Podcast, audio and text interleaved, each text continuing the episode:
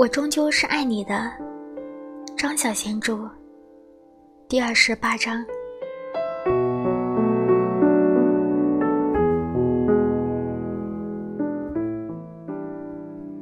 大块头把车拐进了河西的旅馆，在旁边停了下来。他搂着喜喜下车，手里拿着他的门钥匙。喜喜不由自主地跟着他走。他们搭上了电梯，上了四楼。他用钥匙进了房间，甩上了门，把他扔到了床边去。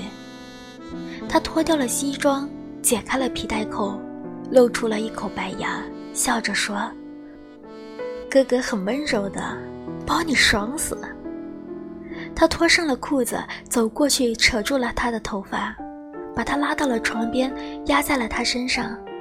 他用手推开了他，他抓住了他两个咕噜噜的手腕。他手腕上那只橄榄石手镯断成了两截，他用脚踢他，并没有踢到。哥哥，救我！他喃喃道。房间的门这时突然之间从外面打开，大块头转身看向后面，喜喜看到了有两张脸的林克冲了进来。看到守住了门口猎犬脸的门房，那张脸变得好长。林克把那个大块头从他身上扯了下来，朝他的脸轰了一拳，然后又一拳。他听到了打架的声音和倒地的声音。他看到了一个人躺在地上，给另一个人拖了出去。房间里的一切又恢复了平静。他好像看到林克蹲在床前，握住了他的一双手，问他：“你怎么了，哥哥？你为什么现在才来啊？我想睡觉了。”他闭上了眼睛，低声回答，转过头去搂住了一张被子，脸埋进了枕头里，沉沉的睡着了。他一直睡到了第二天下午。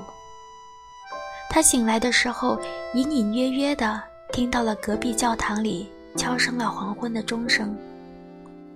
他头痛欲裂，爬起身，用一杯水吞了四颗头痛药，又回到了床上去，靠着床背坐着。夕阳从窗缝里细细地流进来，他的身上依然穿着昨夜的那身衣服。手腕上的布满了淤青，还有抓痕。房间里的一切都平静如故。那张星夜依然挨在了床边的矮柜上，那条断成了两截的橄榄石手镯躺在了星夜的前面。十二颗橄榄石完好无缺。他心中一阵的酸楚和羞涩的感觉，嘴角皱缩着。哭了，先是啜泣，终于放声大哭。他哭着拉开了床边的抽屉，找到了一把剪刀。他手里握着剪刀，赤脚从床的另一边下床，走进了浴室，对着镜子梳着他纠结的头发，然后剪到了齐肩。碎发就好像雨丝般纷纷地飘落在他的脸庞上。剪完了头发，他踏进了浴缸里，扭开了蓬蓬头，把自己从头到脚洗了一遍。要么死了算，要么活下去算。何况他很有钱呢，他的银行户口里还有养母留给他的一大笔遗产。他洗了很久很久，像鱼回到了大海似的。他开始快乐地唱起歌来。洗完澡，他用一条大浴巾抹干了头发，又用那条浴巾裹着身体。他甩了甩头发上的水珠，坐到了床边，打开电脑。西西，你近来好吗？我很好。哥哥不在你身边的时候，你要照顾好自己啊。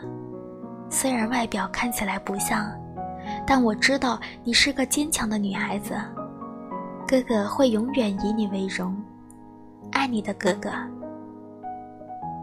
他写好了信，把信从哥哥的电子邮箱寄到了自己的邮箱。收好了信，他又读了一遍。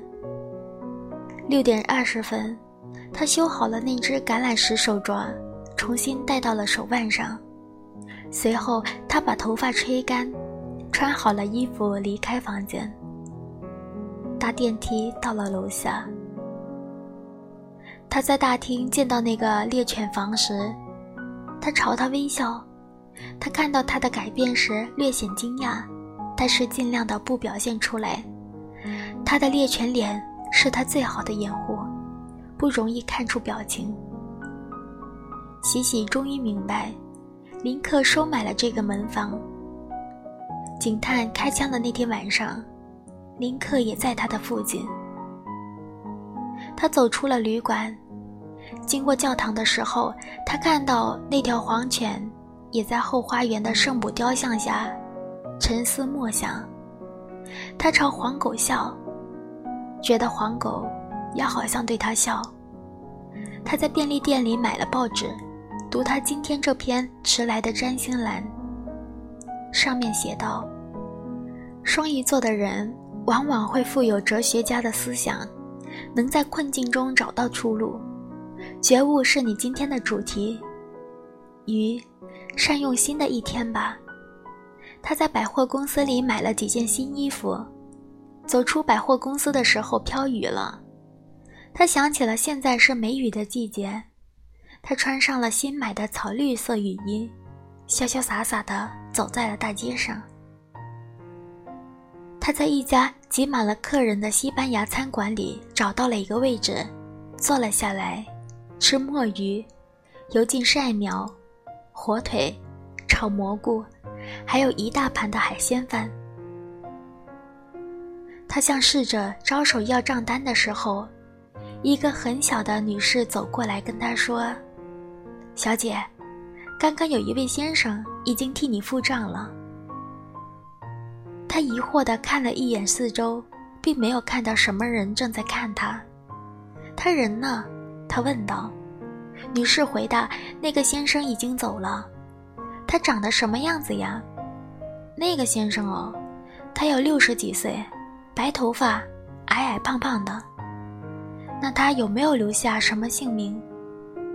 没有哦，他付的是现钞。西西有点纳闷地站起身，拎着东西从西班牙的餐馆里走了出来。他在餐馆里根本没有见到什么老头。他知道那个女士对他撒谎了，还是有人在教他撒谎的。